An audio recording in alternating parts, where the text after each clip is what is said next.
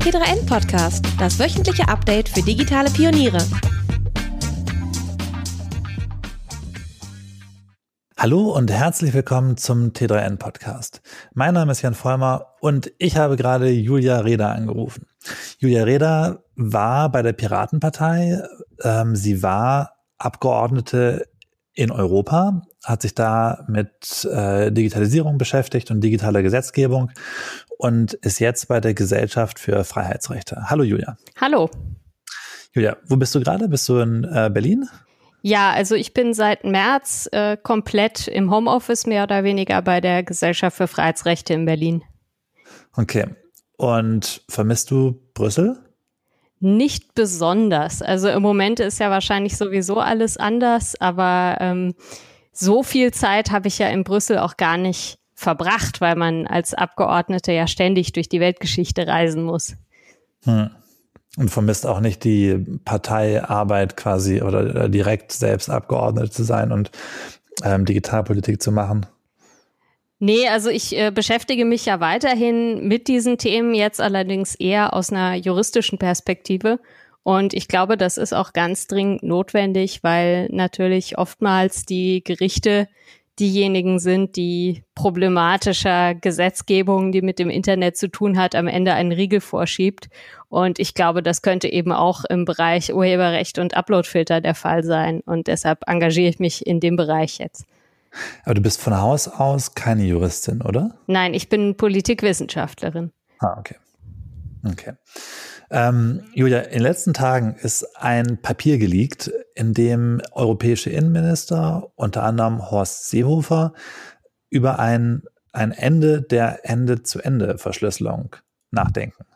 Also, ähm, wir alle nutzen ja gerne, oder vielleicht auch nicht gerne äh, WhatsApp und dann vielleicht, wenn wir das gern, nicht gerne nutzen, eher Signal oder andere Messenger. Und äh, ein Ende der Ende-zu-Ende-Verschlüsselung würde ja quasi bedeuten, dass all diese Nachrichten nicht mehr verschlüsselt werden. Ähm, darüber würde ich gerne mit dir sprechen. Ähm, was hältst du von dem Vorschlag der Innenministerin? Ja, also ich finde das extrem erschreckend, dass wir immer wieder darüber diskutieren müssen, ob Ende-zu-Ende-Verschlüsselung jetzt eine sinnvolle Sache ist oder nicht. Ich hatte eigentlich gehofft, dass wir diese Diskussionen hinter uns gelassen hätten. Also äh, unter dem Stichwort Crypto Wars ist sowas ja schon seit Jahrzehnten immer wieder diskutiert worden. Und ich glaube, was sich endlich durchsetzen muss als Erkenntnis in der Politik, ist, dass es keine halbe Verschlüsselung gibt. Also entweder Informationen sind verschlüsselt, dann sind sie zu keinerlei Zwecken zugänglich oder es werden eben Hintertüren eingebaut oder es wird nicht verschlüsselt, dann ähm, gibt das aber potenziell allen den Zugang zu diesen Informationen. Also es gibt keine Verschlüsselung nur für die Guten, aber äh, wenn Kriminelle das dann nutzen sollen, Strafverfolgungsbehörden oder Geheimdienste darauf zugreifen können. Das geht schlicht und ergreifend technisch nicht. Und insofern, mhm. ja, finde ich diesen Vorschlag extrem problematisch und erschreckend. Ähm, vielleicht fangen wir da ganz von vorne mal an. Du sagtest gerade, dass es diese Crypto Wars und diese Debatte vor Jahrzehnten schon mal gab. Ähm, was genau war das? Also vor allen Dingen ist dieser Begriff Crypto Wars aus den USA bekannt wo ähm, in verschiedenen Kontexten es immer wieder Vorschläge gab, also Verschlüsselungstechnologie nicht allen zugänglich zu machen oder gar zu verbieten. Und ähm, es ist ja auch so, dass äh, in den USA unter der FISA-Gesetzgebung bestimmte Unternehmen, also IT-Unternehmen, auch den Geheimdiensten bestimmte Informationen herausgeben müssen. Das funktioniert natürlich nur, wenn diese Informationen nicht Ende zu Ende verschlüsselt sind. Denn äh, das Schöne an der Ende-zu-Ende-Verschlüsselung ist ja, dass selbst der Anbieter des Dienstes, über den man kommuniziert, die Inhalte der Kommunikation nicht auslesen kann. Und wie sind die Crypto Wars dann damals ausgegangen? Naja, also ein Verbot der Verschlüsselung gibt es nicht. Aber bei Informationen, die verschlüsselt sind, ähm, die nicht Ende zu Ende verschlüsselt sind, gibt es natürlich immer wieder Begehrlichkeiten. Also dass teilweise Behörden oder ähm, Geheimdienste eben auf Unternehmen zugehen und die Herausgabe bestimmter Inform Informationen verlangen. Und wenn die Daten Ende zu Ende verschlüsselt sind, dann kann sich eben auch das Unternehmen auf den Standpunkt stellen, dass das technisch überhaupt nicht äh, möglich ist. Insofern, also es wurde nie abschließend geklärt, dadurch, dass diese Forderungen nach Hintertüren immer wieder aufkommen. Aber zumindest gibt es kein Verbot von Verschlüsselung, sondern Verschlüsselung ist ja im Grunde genommen auch einfach Wissen, das ähm, ja in der Wissenschaft weiterentwickelt und verbreitet wird. Also es geht da ja letzten Endes um mathematische Verfahren, die man nicht einfach so verbieten kann. Aber Trotzdem, glaube ich, sind äh, die aktuellen Pläne auf EU-Ebene besorgniserregend, weil wenn jetzt bestimmte große Unternehmen wie zum Beispiel Facebook, das WhatsApp anbietet, äh, dazu verpflichtet werden, solche Hintertüren einzubauen, dann hilft es, glaube ich, Otto Normalverbraucher relativ wenig, wenn er sich daneben vielleicht äh, ein eigenes eine eigene App basteln kann, die mit Ende-zu-Ende-Verschlüsselung funktioniert, sondern äh, also so eine App wie WhatsApp hat einfach eine Reichweite, wird von so vielen Menschen auch ohne großen technischen, äh, ohne großes technisches Vorwissen benutzt, dass das einfach ein riesiger Sicherheitsgewinn ist, wenn in solchen Messengern von vornherein Verschlüsselung implementiert mhm. ist. Das heißt, ähm, der, der eigentliche Stand der Debatte war, bis vor kurzem noch, ähm, dass man gesagt hat, wir verbieten Ende-zu-Ende-Verschlüsselung oder Ende-zu-Ende-Verschlüsselung ist staatlich zumindest nicht verboten, woraufhin ähm, große IT-Unternehmen wie zum Beispiel WhatsApp gesagt haben, ach super, dann machen wir das. Irgendwann auch. Ich glaube, bei WhatsApp ist es noch gar nicht so alt. Mhm. Ähm, und bei spezial oder spezielleren Apps wie zum Beispiel Trema oder Signal, die machen das schon ein bisschen länger. Und die E-Mail-Verschlüsselung gibt es ja auch schon länger. Ähm, und ähm, die Möglichkeit, das zu nutzen, hat dazu geführt, dass es genutzt wurde. Und ähm, die Tatsache, dass dann Unternehmen oder IT-Unternehmen oder Kommunikationsunternehmen das genutzt haben, hat ähm, dazu geführt, dass sie gegenüber Behörden sagen konnten, wenn Behörden nach speziellen Daten gefragt haben, äh, konnten IT-Unternehmen sagen, hey, sorry, wir können euch das nicht geben, weil wir haben es selbst nicht, weil es ist Ende zu Ende verschlüsselt. Es ist habe ich das richtig verstanden? Das war quasi der Stand bis vor kurzem noch. Ja, genau. Und also ich glaube, der Unterschied zwischen E-Mail-Verschlüsselung und WhatsApp zeigt auch ganz gut, warum es so wichtig ist, dass sowas zentral äh, auch angeboten wird, weil ja, E-Mail-Verschlüsselung existiert, aber wer außer uns Nerds macht das denn wirklich in der Praxis? Hm. Ja, stimmt. Das ist echt ein bisschen kompliziert oft. Ähm, okay, und dann kam jetzt quasi dieses Papier der Minister. Ähm, mehr oder weniger aus heiterem Himmel, könnte man sagen? Naja, also ich glaube, es war nicht ganz aus heiterem Himmel. Die meisten Medien, die darüber berichtet haben, haben mehr oder weniger gesagt, das sei jetzt anlässlich der Terroranschläge in äh, Frankreich und Österreich entwickelt worden. Und das stimmt nicht. Also der erste Entwurf für dieses Papier, also das vom Rat verabschiedet werden soll, der datiert noch vor diesen Terroranschlägen. Und in der EU-Kommission, die als einzige dazu befugt ist, überhaupt neue europäische Gesetzgebung vorzuschlagen, dort kursieren solche Pläne für eine, also eine verpflichtende Hintertür in Messenger-Verschlüsselung schon seit dem Sommer. Insofern, also ist das keine ganz neue Debatte. Was neu ist, ist eben, dass es jetzt Bestrebungen gibt von Seiten des Rates, also von den nationalen Regierungen, sich explizit für eine solche Lösung auszusprechen, was natürlich der Kommission dann auch Rückenwind gibt, äh, tatsächlich so einen Gesetzesvorschlag vorzulegen. Wie kam die Europäische Kommission jetzt im Sommer eigentlich dazu, damit wieder anzufangen? Das ist wirklich also eine ganz merkwürdige Geschichte.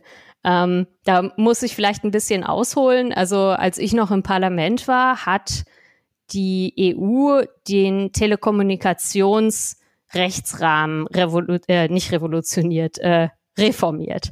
So revolutionär war das alles nicht. Aber unter anderem wurde eben in diesem äh, European Electronic Communications Code festgelegt, dass eben auch Messenger-Dienste ähm, unter die E-Privacy-Richtlinie fallen, und zwar ab Ende dieses Jahres. Also das bedeutet, dass eben dann die ähm, Privatsphäre der Leute, die Messenger-Kommunikation benutzen, gewahrt werden muss. Also das kennen wir eigentlich schon vom Brief- und Telekommunikationsgeheimnis. Das darf man auch nicht so ohne weiteres mitlesen oder mit abhören. Und bisher waren also gab es keinen so richtig umfassenden Datenschutz für die Kommunikation über diese Messenger-Dienste. Also die Richtlinie war quasi zu sagen, okay, ab 2021 gelten für Messenger-Dienste dieselben Standards wie zum Beispiel für Briefverkehr. Genau, und ähm, bisher war es halt so, also Facebook zum Beispiel bietet ja nicht nur WhatsApp an, das verschlüsselt ist, sondern auch seinen eigenen Facebook Messenger, der unverschlüsselt ist. Und ich glaube, Leuten ist es schon häufiger aufgefallen, dass Facebook offensichtlich die Inhalte dieser Messenger-Kommunikation in irgendeiner Form auswertet. Also ja. davon hört man zumindest immer wieder, dass Leute das Gefühl haben, ihnen wird Werbung angezeigt auf Basis von Messenger-Kommunikation und so weiter. Das macht Google, glaube ich, auch, oder? Dass die ja. aufgrund von E-Mails ähm, Werbung vorschlagen. Also genau. Glaub, und das ja. wäre dann nicht mehr erlaubt ab Januar, kann man sagen, ist ja eigentlich super. Also äh, ich finde es eigentlich ganz gut, wenn diese Unternehmen nicht einfach meine Kommunikation, ohne mich gefragt zu haben, auswerten dürfen, um mir Werbung vorzuschlagen. Ähm, die meisten Leute empfinden das eher als relativ gruselig. Allerdings ist es so, dass ähm, Facebook bisher eben diese Daten nicht nur zu Werbezwecken ausgewertet hat, sondern auch ähm, um Kindesmissbrauch zu äh, aufzuspüren und zu verhindern. Und zwar nicht nur die Verbreitung von äh, Bildern oder Videos, sondern auch sogenanntes Grooming, also wo Erwachsene versuchen, über Messenger-Dienste, über soziale Netzwerke Kinder zu kontaktieren und ähm, äh, zu manipulieren und zu missbrauchen. Hm. Und da, also gibt es verschiedene Verfahren, die halt insbesondere Facebook eingesetzt hat. Und die basieren natürlich alle darauf, dass der Klartext dieser Messenger-Kommunikation analysiert und ausgewertet wird.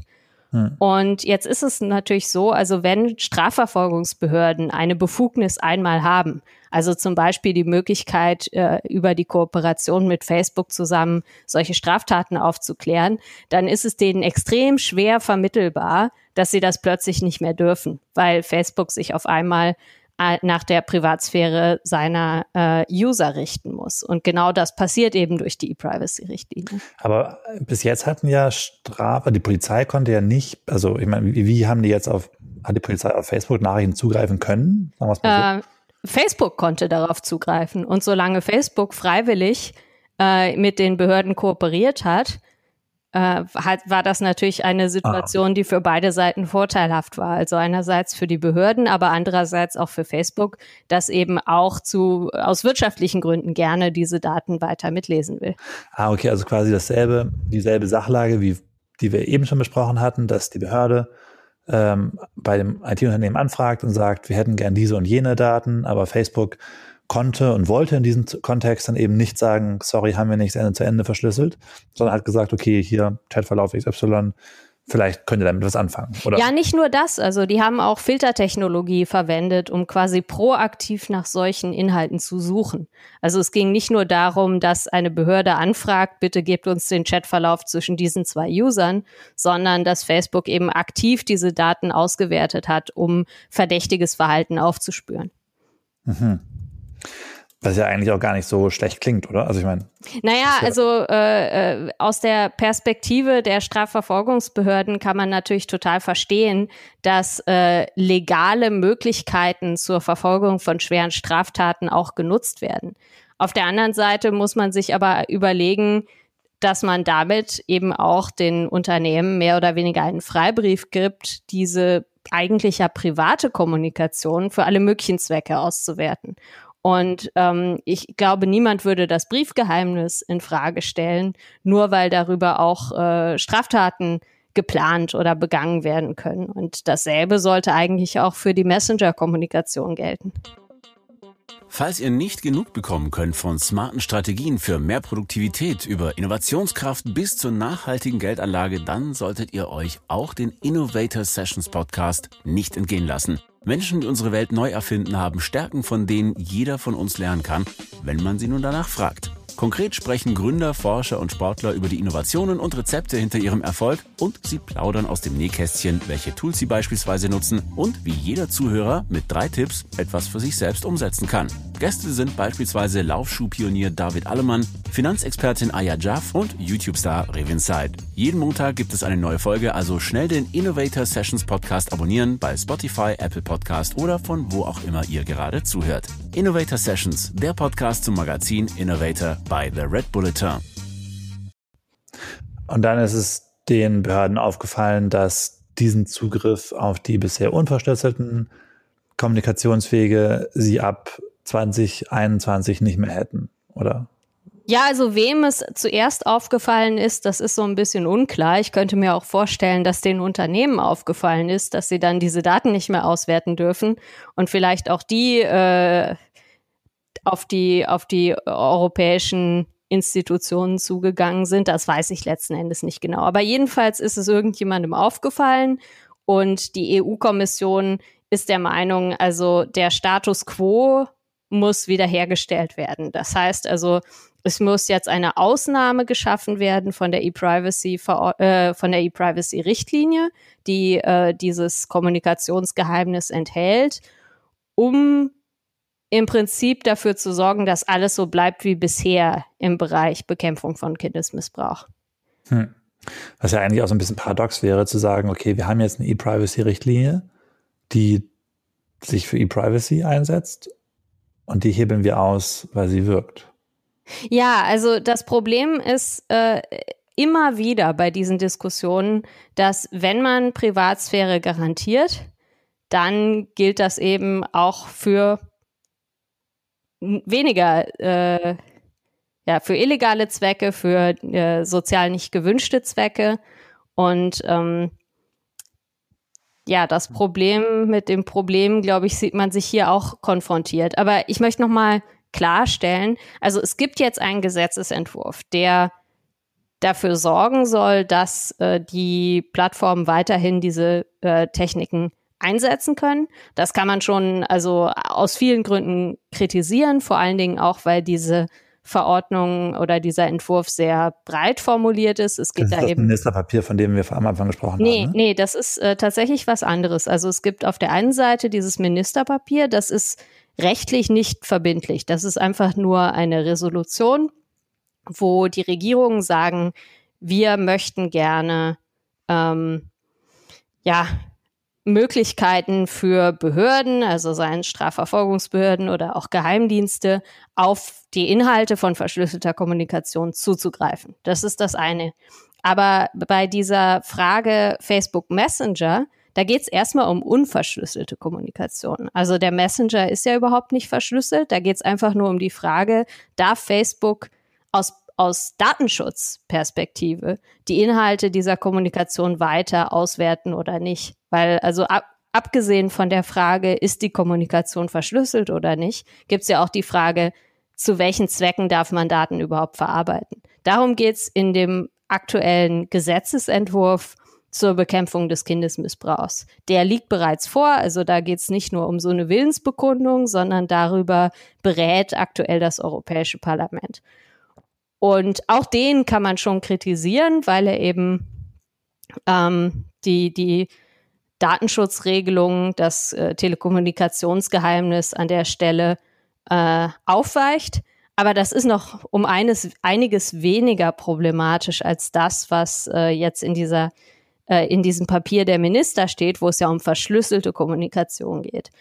Das heißt, also eigentlich ging es schon im Sommer los und irgendwie aus dem Sommer liegt jetzt noch dieser Gesetzesentwurf vor, in dem nicht verschlüsselte Kommunikation oder die, die, ja, wie soll man sagen, irgendwie, also der Zugriff auf nicht verschlüsselte Kommunikation ähm, wiederhergestellt werden soll oder eben dafür sorgen soll, dass es, dass er nicht mit dem, mit der E-Privacy-Verordnung endet. Und obendrauf kam jetzt noch der, ähm, der, das Papier der Minister, die gesagt haben, well, äh, eigentlich hätten wir auch ganz gern Zugriff auf verschlüsselte Kommunikation. Genau, und um das Ganze noch ein bisschen komplizierter zu machen, es gibt noch ein drittes Papier. Das ist ein Strategiepapier der EU-Kommission, auch aus dem Sommer. Also kein Gesetzesvorschlag, sondern eigentlich nur eine Ankündigung von dem, was sie vorhaben. Und da steht eben drin, auf diesen aktuellen Gesetzesentwurf, wo es nur um die Legalisierung des Zugriffs auf unverschlüsselte Kommunikation geht. Darauf soll ein zweiter Gesetzesentwurf folgen. Und da kommt das Brisante. In diesem zweiten Gesetzesentwurf sollen bestimmte Messenger-Dienste, unklar welche, verpflichtet werden, Uploadfilter oder Kommunikationsfilter einzusetzen, die eben automatisch ähm, zum Beispiel Bilder von Kindesmissbrauch erkennen können. Und das bedeutet, Hintertüren in Verschlüsselung. Denn anders können diese Instrumente nicht eingesetzt werden. Also ich kann nicht mit einem Upload-Filter etwas erkennen, in was Inhalt einer verschlüsselten Kommunikation ist. Weil ich erst für den Upload-Filter, weil der Upload-Filter auf dem Server sitzen würde und ich dann die Kommunikation erst zu einem Server schicken müsste und dann wieder zurück auf mein Handy und dann genau. erst zu, von Person A zu Person B. Genau. Also die technischen Details werden da noch diskutiert. Also ob man zum Beispiel äh, einen Hash-Abgleich oder sowas macht, um äh, die, die Kommunikationsdaten nur auf dem Handy zu ähm, verarbeiten und so weiter. Aber natürlich irgendeine Kommunikation zwischen Server und Handy muss es geben. Und äh, letzten Endes alle der Vorschläge, wie das technisch umgesetzt wird, basieren darauf, dass es jedenfalls keine Ende-zu-Ende-Verschlüsselung geben kann. Wenn du jetzt diese drei ähm, Vorschläge oder diese drei Papiere nach Besorgnis äh, ranken müsstest, was wäre jetzt mm. dein größtes Problem? Tja, also am besorgniserregendsten ähm, finde ich tatsächlich wahrscheinlich die Ankündigung der EU-Kommission, dass sie konkret solche Gesetzgebung plant. Also bei der äh, Messenger-Dienste verpflichtet werden sollen, Hintertüren in Verschlüsselung einzubauen und bestimmte Inhalte zu erkennen. Weil ähm, also diese Upload-Filter, dieser, dieser Upload-Filter-Teil ist quasi, sorry, wenn ich immer wieder unterbreche, aber nur um das ähm, mhm. ähm, ich frage nur nach, wenn ich es selbst noch nicht ganz verstanden habe. Okay, also das sind also, ähm, genau, ja, diese, also diese Filterung von Kommunikation, die da verpflichtend werden soll, weil ähm, da, also man kann ja zumindest sagen, okay, der Messenger, der ist ja heute schon unverschlüsselt. Aber wenn jetzt quasi Plattformen dazu verpflichtet werden, solche Tools einzusetzen, um Kindesmissbrauch zu bekämpfen, dann bedeutet das, dass sie das eben auch einsetzen müssen bei Diensten wie WhatsApp, die bisher verschlüsselt sind. Und das halte ich für extrem gefährlich, weil also es ist auch völlig unklar, wie das durchgesetzt werden soll, zum Beispiel bei solchen Tools wie Signal. Ähm, hm. Das heißt das dann, dass man solche verschlüsselten Dienste nicht mehr anbieten darf, weil sie eben gegen die gesetzlichen Aus Auflagen verstoßen. Das käme tatsächlich einem Verbot von Verschlüsselung schon ziemlich nah. Und das halte ich für extrem gefährlich. Das heißt nicht, dass ich jetzt ähm, die Resolution des Ministerrats nicht ernst nehmen würde, denn natürlich ähm, ist das ein weiteres Puzzlestück also äh, es gibt ja drei Institutionen, die einer Gesetzgebung zustimmen müssen. Der Rat, die Kommission und das Europaparlament. Und wenn jetzt sowohl die Kommission als auch der Rat schon gesagt haben, sie sind an solchen Hintertüren in Verschlüsselung interessiert, dann ist das Europaparlament quasi die letzte Bastion der Privatsphäre an der Stelle oder auch der IT-Sicherheit, die ähm, ja verhindern muss, dass Verschlüsselung aufgebrochen wird oder durch Hintertüren aufgeweicht wird. Hm. Wobei man jetzt sagen könnte, ähm, wir sehen ähm, schon, dass es da auch, also ich meine, vor allen Dingen in letzter Zeit hat, hat äh, Telegram zum Beispiel oft Schlagzeilen gemacht. Es gab Artikel über äh, Waffenhandel auf Telegram. Es gibt immer irgendwie Gruppen wie NSU 2.0, die auf ähm, allen möglichen Messengern unterwegs sind. Also auch viele rechte Gewalt, die sich da irgendwie organisiert. Es gab diese Chatgruppen Nordkreuz und Co., ähm, wo man schon auch sagen könnte, okay, äh, da hat sich also mittlerweile einiges an ähm, gefährlicher äh, Kriminalität auch in Chatgruppen verlagert, oder? Ja, absolut. Also ich will auch die Gefahr von äh, rechtem Terror überhaupt nicht kleinreden an der Stelle. Allerdings, glaube ich, gibt es genug Baustellen, die man angehen müsste, was zum Beispiel die Verquickung von ähm, Strafverfolgungsbehörden, Geheimdiensten und der rechten Szene angeht in Deutschland, die, denke ich, für die Bekämpfung von rechtem Terror viel, viel wichtiger wären und keine Grundrechtseinschränkungen mit sich bringen würden, so wie das äh, Hintertüren in Verschlüsselung tun. Außerdem, also ich kann es nur noch mal sagen, Verschlüsselung ist letzten Endes ein mathematisches Verfahren, das man nur erschweren kann, dadurch, dass man eben sagt, solche weit verbreiteten wie Dienste wie WhatsApp dürfen das nicht anbieten oder müssen Hintertüren einbauen. Das führt aber nicht dazu, dass es dann die Technologie nicht mehr gibt. Das heißt also, die, die wirklich wollen, ähm, die werden schon Wege finden, um Kommunikation zu verschlüsseln. Aber die breite Masse der Bevölkerung, die, glaube ich, auch ein äh, Privatsphäre-Interesse hat und nicht möchte, dass zum Beispiel der Verfassungsschutz einfach so ohne Grundlage die Gespräche mitlesen kann, zum Beispiel von NGOs, von linken Aktivistinnen und Aktivisten, die vielleicht vom Verfassungsschutz beobachtet werden, ohne dass sie tatsächlich Straftaten begangen hätten. Ähm, die werden von so einem äh, Verschlüsselungsverbot auf diesen Messenger-Diensten auch betroffen sein. Hm. Wenn wir jetzt mal darüber nachdenken würden, was es bedeuten würde, wenn jetzt ähm, EU-Rat, ähm, also die, die, die Minister, äh, die wahrscheinlich meistens Innenminister, ähm, und die EU-Kommission kriegen würden, was sie wollen würden, nämlich eine Aufweichung äh, verschiedenen Grades dieser Verschlüsselung, welche konkreten Folgen würdest du da sehen? Hm. Also über Privatsphäre habe ich jetzt schon ein bisschen gesprochen, aber ich glaube, ein, äh, eine Folge, über die sich die Politik viel zu wenig Gedanken macht, ist die IT-Sicherheit. Denn ähm, in dem Moment, wo es solche Hintertüren gibt, kann man natürlich versuchen, die geheim zu halten. Aber grundsätzlich äh, wird es dann versierten Personen möglich sein, diese Schwachstellen zu finden und selbst auszunutzen. Also zum Beispiel Kriminelle, Geheimdienste aus anderen Ländern. Ähm, das bedeutet also, alle, die diese Messenger-Kommunikation verwenden, könnten dann ähm, ja Opfer von Kriminalität werden, zum Beispiel Identitätsdiebstahl oder ähm, ja andere kriminelle Handlungen, die eben darauf abzielen, Informationen abzufangen, Dinge über einen zu erfahren, vielleicht über das eigene Konsumverhalten, wo man wohnt, wann man in Urlaub fährt und so weiter. Das heißt also, äh, in dem Moment, wo man diese Hintertüren ermöglicht, gelten sie für alle und sind grundsätzlich erstmal ja allen zugänglich, die die technischen Fähigkeiten haben, sie auszunutzen.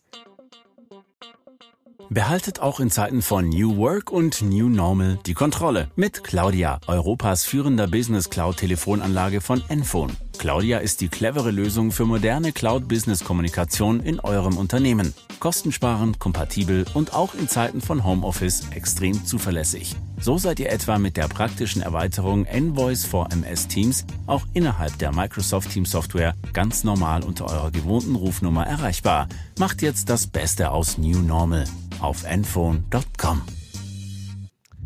Wie gibt es eigentlich irgendwelche konkreten Ideen, wie das aussehen könnte? Also ich meine, gibt es dann, ich meine, oft war von einem, von einem Generalschlüssel die Rede. Ähm, ein digitaler Generalschlüssel, also ich kann mir nicht vorstellen, was das sein soll, mhm. aber es würde eigentlich darauf hinauslaufen, dass irgendwie eigentlich jede Strafverfolgungsbehörde oder jede Polizei in jedem beliebigen Land die Möglichkeit hat, auf WhatsApp-Nachrichten überall zuzugreifen? Oder, oder, oder, wie, wie soll das, ja, gibt es da konkrete Ideen, wie das äh, ausgestaltet werden könnte?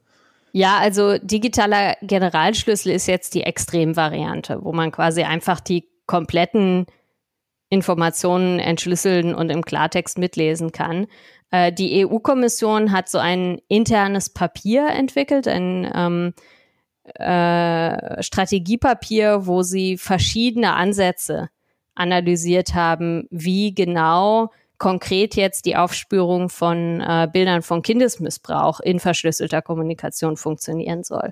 Und ähm, die Systeme, die dafür diskutiert werden, die basieren alle darauf, dass irgendwie ähm, bestimmte Informationen erst mit einem Hash versehen werden, dieser Hash dann ausgetauscht wird zwischen Handy und Server.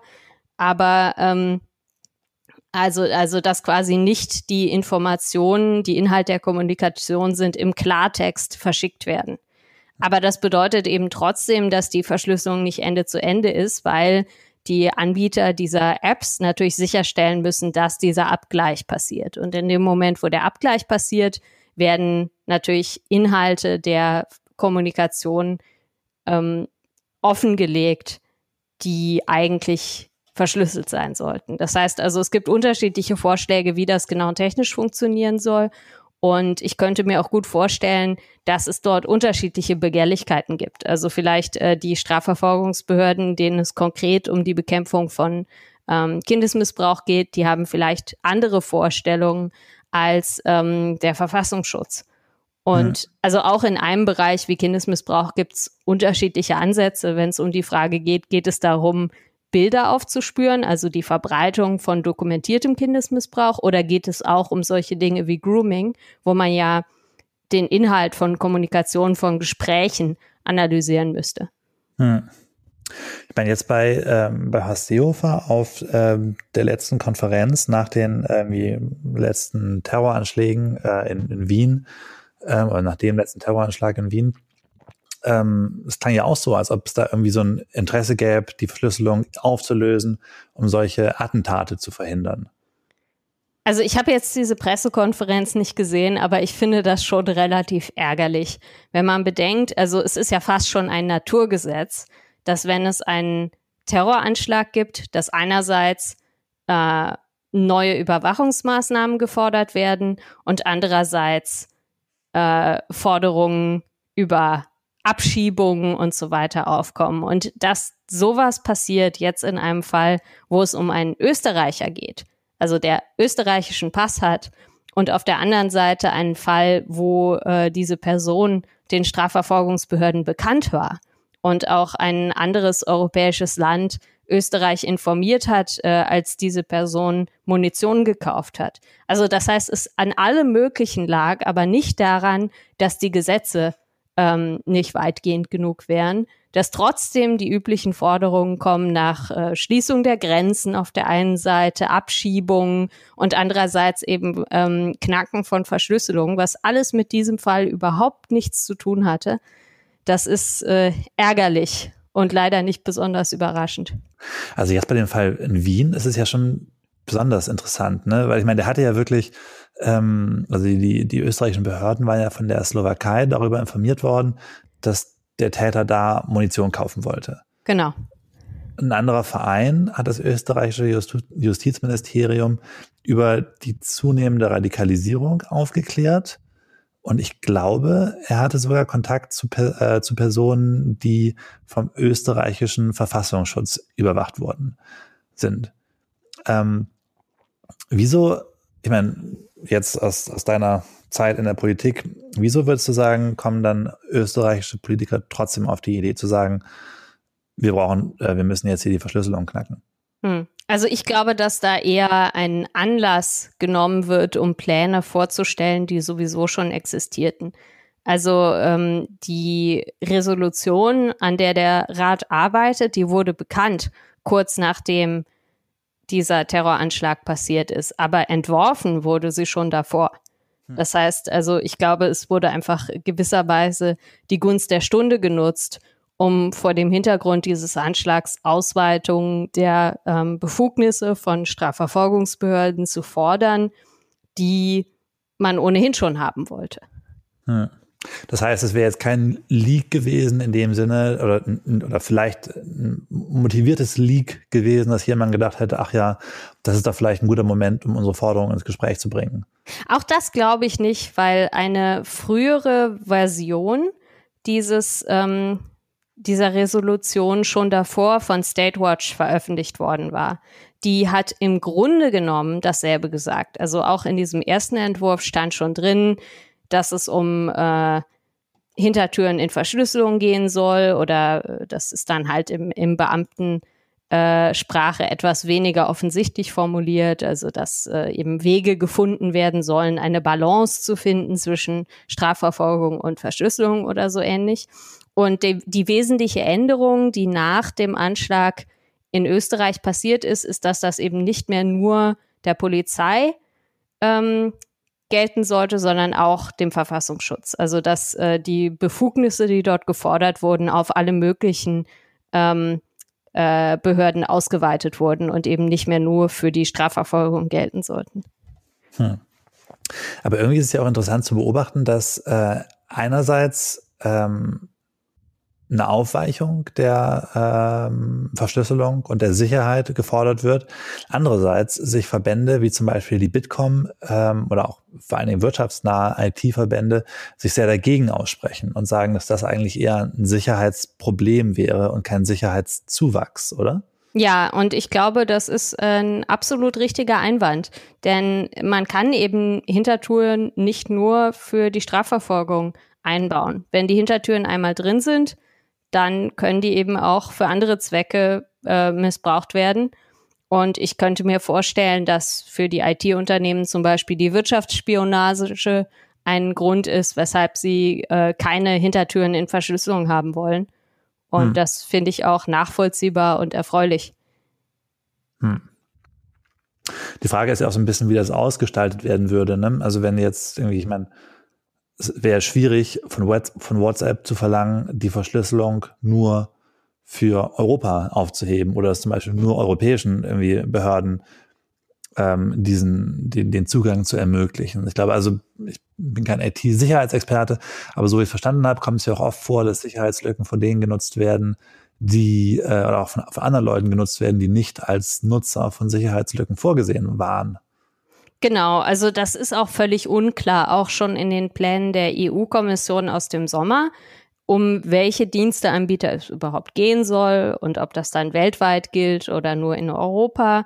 Ähm, in diesem Papier aus dem Sommer steht, dass äh, die EU-Kommission einen Gesetzesentwurf plant, der bestimmte relevante Diensteanbieter verpflichten soll, ähm, die Kommunikation zu durchleuchten was relevante Diensteanbieter sind, weiß man nicht. Also mit großer Sicherheit WhatsApp, weil das einfach einer der größten oder wahrscheinlich der größte verschlüsselte Messenger-Dienst ist. Aber ob das dann auch für Signal und Threema und äh, alle weiteren verschlüsselten ähm, Messenger gelten soll, das ist völlig unklar. Und wie man das überhaupt abgrenzen soll. Was ist denn, wenn überhaupt keine Firma hinter so einem äh, Anbieter steht, sondern das einfach ein Open Source Protokoll ist. Hm. Wer kann dann überhaupt zur Verantwortung gezogen werden und gezwungen werden, diese Hintertüren einzubauen? Hm. Okay. Ähm, jetzt ist ein bisschen die Frage, wie es weitergeht. Also ähm, du hast vorhin gesagt, dass ähm, quasi diese, diese Maßnahmen ähm, von der Europäischen Kommission gewollt sind, dass sie vom ähm, Europäischen Rat gewollt sind. Ähm, das Parlament hat sich noch nicht dazu geäußert, oder? Das Europäische Parlament. Naja, einzelne Abgeordnete haben sich geäußert. Äh, es gab da einen ganz interessanten Artikel, ähm, ich glaube, das war in der Süddeutschen Zeitung. Da äh, haben sich Abgeordnete von SPD und FDP ganz klar also gegen Hintertüren in der Verschlüsselung ähm, ausgesprochen. Und ähm, mein alter Bekannter Axel Voss von der CDU hat zumindest gesagt, dass er nicht glaubt, dass es dafür eine klare Mehrheit im Europaparlament gibt. Was, also das kann man so ein bisschen werten als persönlich hätte ich das vielleicht ganz gern, aber ich halte es nicht für besonders realistisch.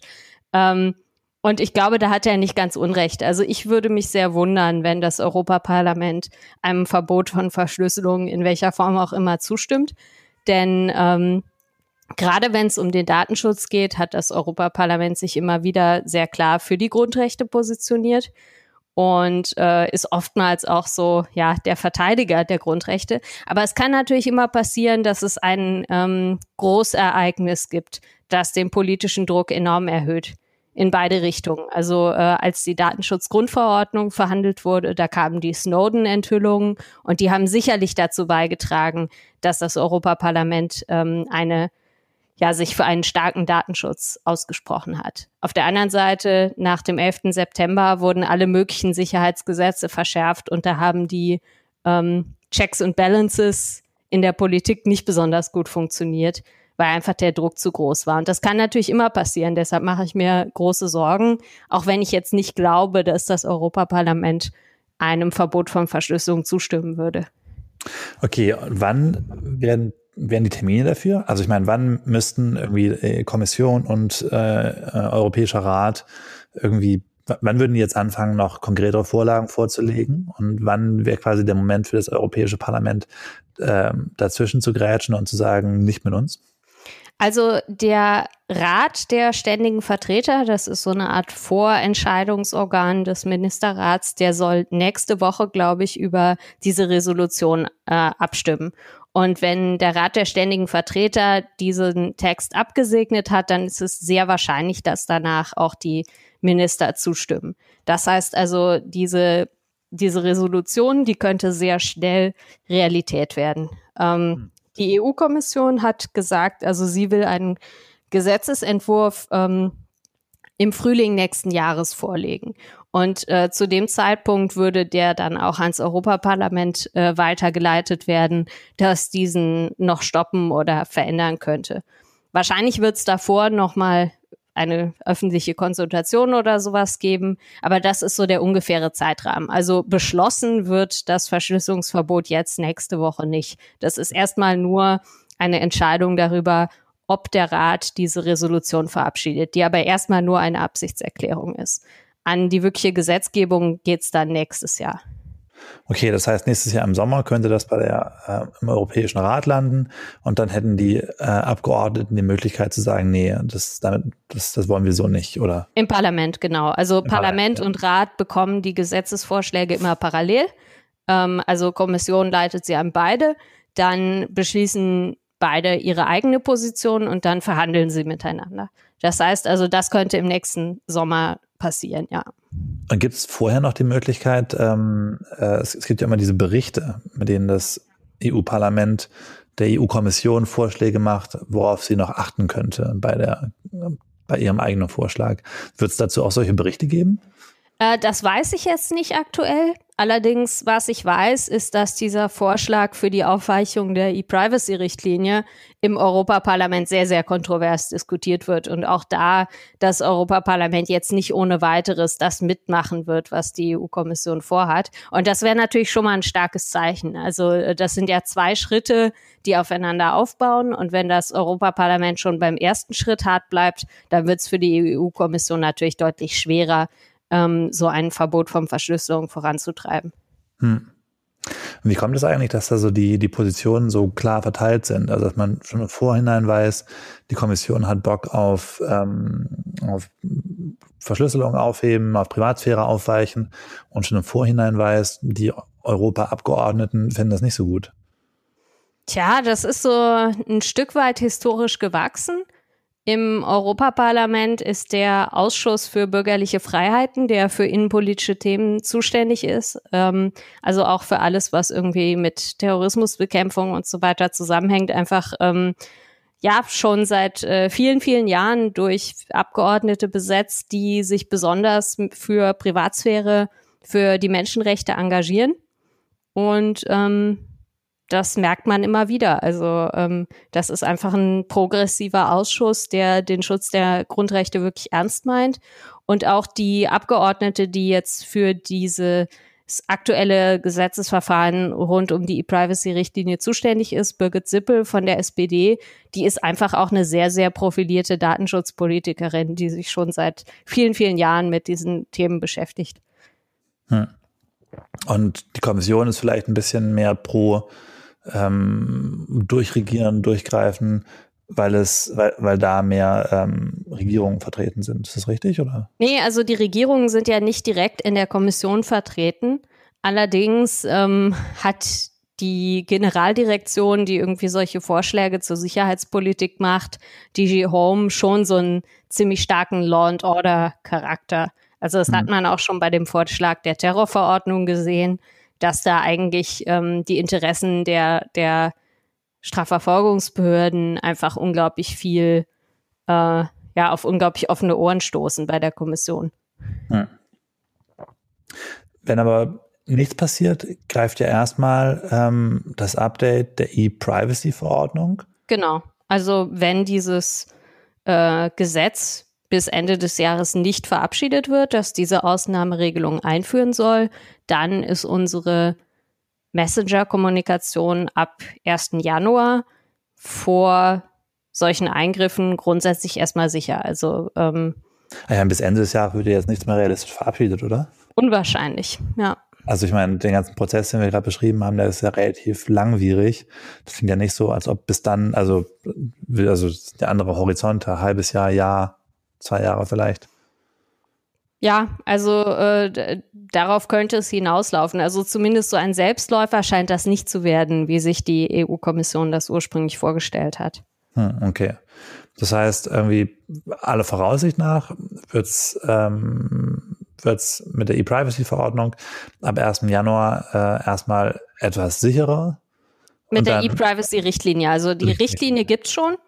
Ähm, es gibt auch eine äh, laufende Verhandlung über eine E-Privacy-Verordnung. Das ist aber noch mal was anderes, sondern also die E-Privacy-Richtlinie, die gilt bereits und äh, ein anderes Gesetz tritt dann in Kraft, das sagt, ab jetzt gilt die E-Privacy-Richtlinie auch für Messenger-Dienste. Und das äh, passiert eben Ende des Jahres.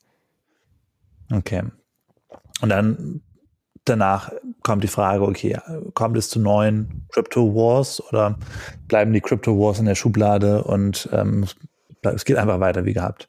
Ja, also kann man nur hoffen, dass es jetzt schon genug äh, Widerspruch gibt gegen diese Pläne, dass sich Kommission und Rat das vielleicht nochmal anders überlegen. Also das finde ich auch das Erfreuliche an der Diskussion gerade, dass sie halt jetzt stattfindet und nicht, wenn ein Gesetzesvorschlag schon fast verabschiedet ist, wenn es eigentlich zu spät ist.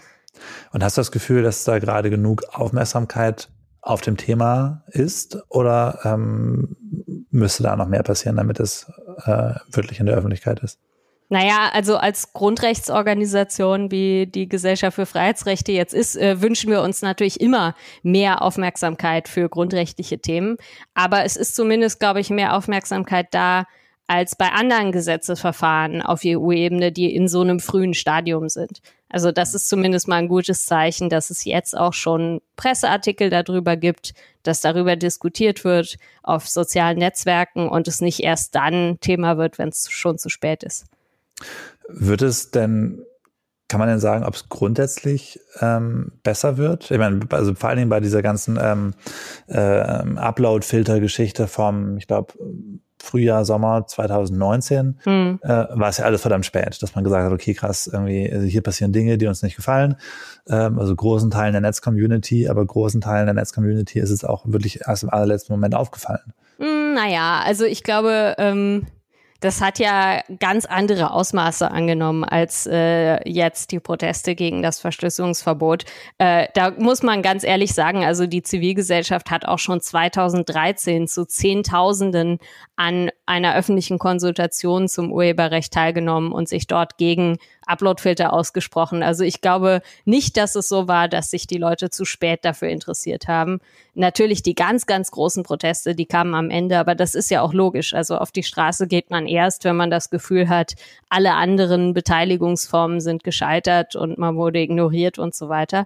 Insofern also die Aufmerksamkeit äh, hat schon deutlich früher eingesetzt, nur leider äh, wurden die Stimmen aus der Bevölkerung bei dieser Urheberrechtsreform einfach weitgehend ignoriert. Hm. Okay, aber bei dem aktuellen Verfahren deute ich dich als ähm, Verhalten optimistisch. Ist das richtig, oder? Naja, also pff, ich, ich glaube, das ist völlig offen, wie das ausgeht. Wenn sich jetzt niemand dafür interessiert, dann könnte es natürlich passieren, dass sowas verabschiedet wird. Im Moment ist es nur das Europaparlament, das äh, sich einigermaßen konsequent gegen Hintertüren in Verschlüsselung ausspricht. Hm. Ähm, das hängt also davon ab, wie der Diskurs, wie die, wie die öffentliche Debatte jetzt in den nächsten Wochen und Monaten quasi stattfindet. Genau, also ich glaube, es ist ganz wichtig, da dran zu bleiben. Okay. Ähm, Julia, wir kommen so langsam an das, äh, an das Ende des Podcasts. Ähm, du hast noch einen Anschlusstermin. Ähm, ich fand es super spannend, mit dir darüber zu sprechen und ähm, ich bin gespannt, wie es damit weitergeht. Ja, hat mich sehr gefreut. Danke. Ciao. Tschüss.